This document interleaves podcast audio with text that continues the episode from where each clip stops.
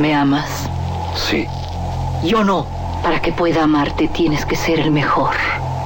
En este desierto viven los cuatro maestros del revólver. Tú tienes que encontrarlos y matarlos. De las primeras letras del guion a la proyección de la última copia, las mejores escenas de acción suceden detrás de la pantalla.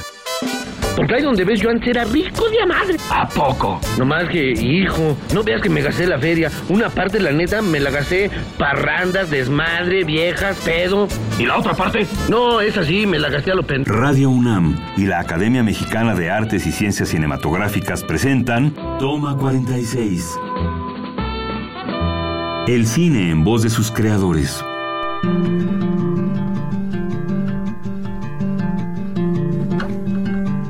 Bienvenidos a Toma 46. Soy Adriana Castillo, secretaria técnica de la Academia Mexicana de Cine, y hoy con el gusto de platicar con Blanca Guerra, presidenta de la Academia, y Felipe Casals, cineasta con una trayectoria de más de 40 películas bajo su tutoría.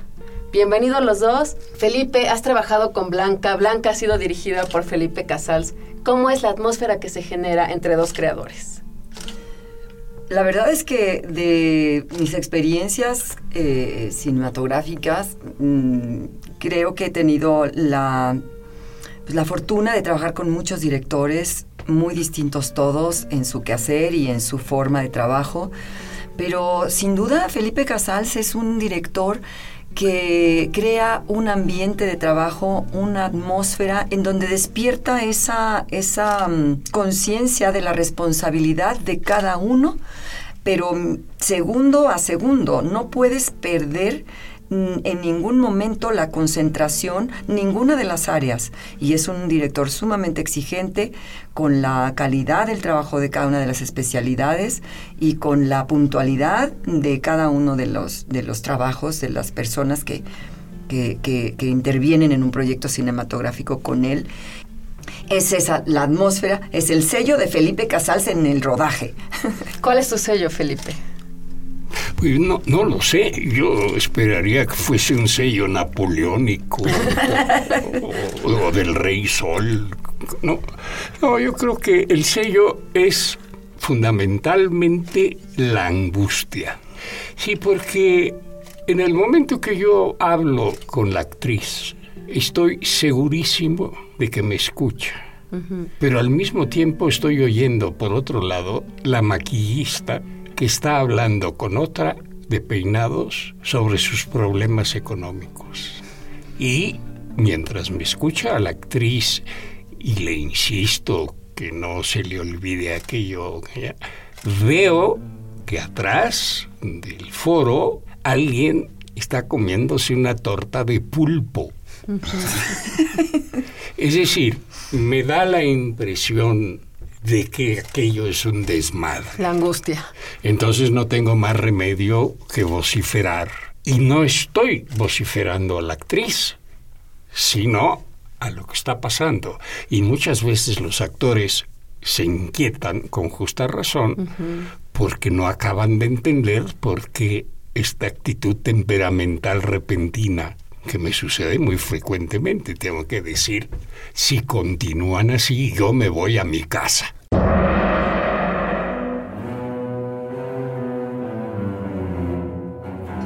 Ahorraste por meses y ya tienes todo el equipo, pero se te ocurrió hacer un cortometraje de terror y la iluminación debe ser escalofriante. ¿Compraste tu exposímetro? El exposímetro es un pequeño instrumento que se encarga de medir la luz. A pesar de que casi todas las cámaras tienen esta función integrada, el medidor de luz es esencial para cualquier iluminación profesional. Este instrumento cuantifica la cantidad de luz incidente o reflejada. Aunque es más común su uso en fotografía, para la filmación de video es también útil, pues ayuda a determinar la correcta exposición de luz y permite al fotógrafo cambiar la velocidad de obturación y la apertura del diafragma. A través del lente la iluminación es distinta a cómo la perciben nuestros ojos. Por esto el exposímetro es muy útil, pues con él se sabe cuál deberá ser la iluminación correcta de acuerdo a los valores de nuestra cámara.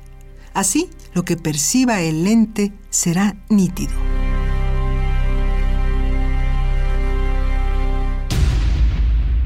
¿Cuál es la disciplina que debe haber en un set entonces, Felipe? Silencio absoluto. Es como en un templo.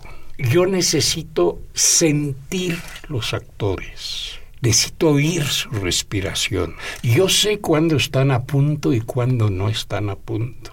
Ellos no se dan cuenta, pero yo paso, les digo, muévete un poquito más para acá y eso me permite tocarlos y siento la transpiración.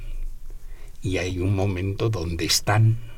Pero cualquier distracción, cualquier otro problema me arruina la vida. Y te daré el contraejemplo.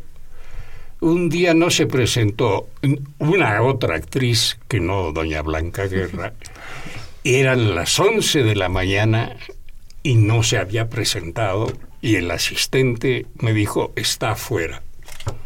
Así, pues ábreme la puerta del foro. Abre la puerta del foro y la actriz estaba al lado de su coche y me dijo, no me lo vas a creer, pero se me poncharon las cuatro llantas. Es la mentira más grande que he oído en mi vida. Pero me desarmó, realmente me desarmó. Buscar una mentira de ese tamaño era genial. ¿no? Sin actores no hay película posible. Esa es la tragedia. Sí, sí, porque yo sé lo que quiero del personaje, pero yo no puedo transmitir. Eso si no es con, por el puente vital que es el actriz o el actor. Y la cámara me dice si en verdad lo que va a pronunciar o lo que va a tocar está en la tonalidad que yo quiero. Pero explicarle todo eso al actor o a la actriz, no, no termino la filmación nunca. Yo tengo un break que, y atrás el asistente, el productor, el que me dicen, oye, el carruaje sigue allá afuera. Cuesta 10 mil pesos el pinche carruaje cada hora. y los caballos es distinto. O sea, hay un proceso de preparación. Sí, hay un proceso de preparación. Ah, pero es un proceso de preparación donde nos conocemos. Si hemos trabajado juntos antes, entonces es una especie de abecedario que volvemos a pasar en limpio. Pero hay otros actores que no han trabajado así, que no han jugado este Monopoly con nosotros y se encuentran un poco desprevenidos se encuentran un poco fuera del juego y no hay nada peor que un actor se sienta fuera del juego mm, con los otros actores. No conocen el rito. Si no es, se comienzan a si comienzan a replegarse, entonces hay triple trabajo, que es volver a enderezarlo, volverlo a duchar y volverlo a poner frente a los demás actores. Y todo esto se tiene que hacer antes de filmar, porque en el set vamos a filmar, no a saludarnos ni a intentar recomponer la figura.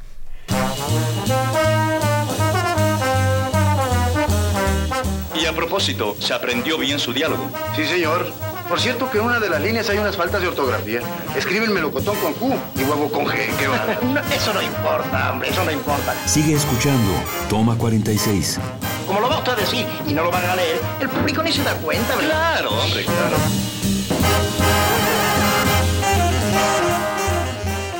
Pero como, ¿cuál reparto te ha sido más difícil entre todos tus proyectos? O sea, ¿cómo, como también hay una parte como de olfato, de intuición, de, de, pronto decir, es este actor o es esta actriz?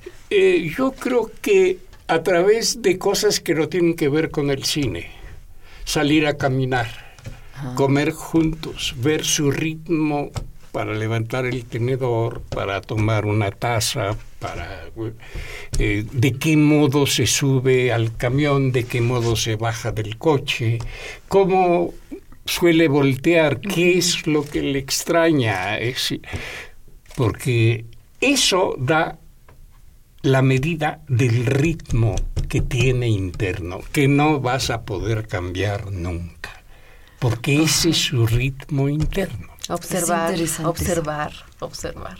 Y entonces, o sea, no es esta cosa de haberle Hay que acomodar el personaje a ella. o a él. No tratar de imponer el personaje al ritmo, digo, del actor al personaje. Esa es una catástrofe. Es decir, porque todos los actores tú le dices, eh, por supuesto, monta usted caballo como Dios. Lo subes al caballo y bueno, es un desmadre, espanto. Maneja usted coches de carrera, uff, desde niño. Choca el pinche coche en el primer ensayo. No, es el ritmo que tienen. Lo mismo con el fotógrafo. El fotógrafo tiene una manera de ser que va a transmitir inevitablemente en su trabajo. Entonces, el empate de todas estas necesidades conforman el objetivo que es la película, a lo que va a sonar la película. Y la verdad, casi es imposible de hacerse. Si caminas hacia la taquilla en un día soleado, verás que tus pasos marchan por un tapete de luces triangulares proyectadas a través de un techo construido recientemente. La Cineteca Nacional de México ha cambiado varias veces de aspecto desde que abrió sus puertas el 17 de enero de 1974. La primera proyección que se hizo en ella fue El compadre Mendoza de Fernando de Fuentes. Y desde entonces quedaron bien asentadas sus misiones como institución preservar la memoria fílmica nacional y mundial, además de promover la cultura cinematográfica en nuestro país. La conforman 10 salas de proyección en las que puedes disfrutar películas que generalmente no circulan en los cines comerciales. Una biblioteca, librería, bóvedas de almacenamiento fílmico, áreas de esparcimiento, un foro al aire libre y más espacios destinados a enriquecer la cultura cinematográfica y contribuir a la formación de públicos.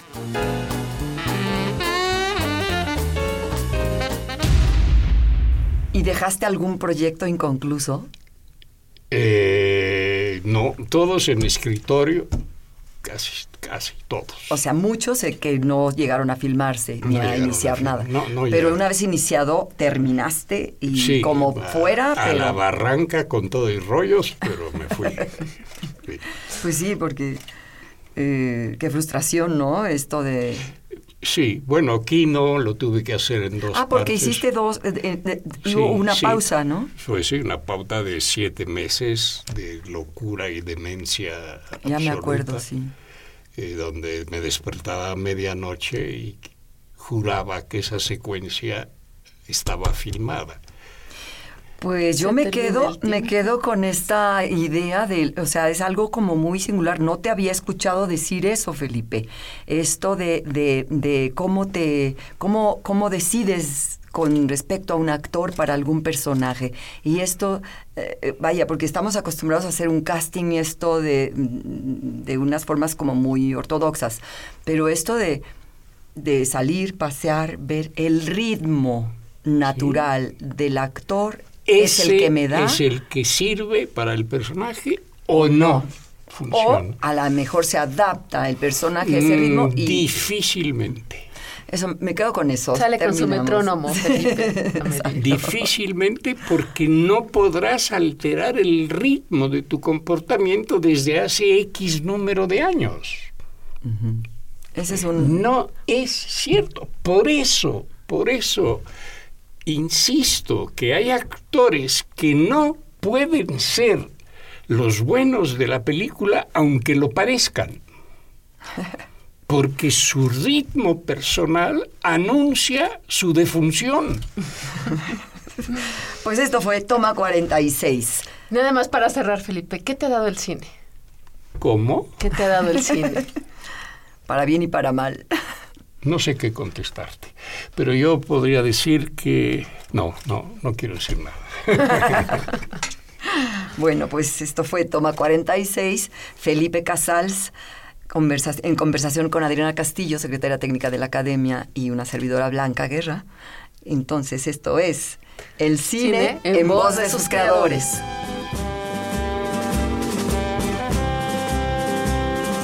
Acabas de escuchar Toma 46, una producción de Radio UNAM y la Academia Mexicana de Artes y Ciencias Cinematográficas. Producción Orlando Jacome. Guión Damaris Vera. Operación Francisco Mejía.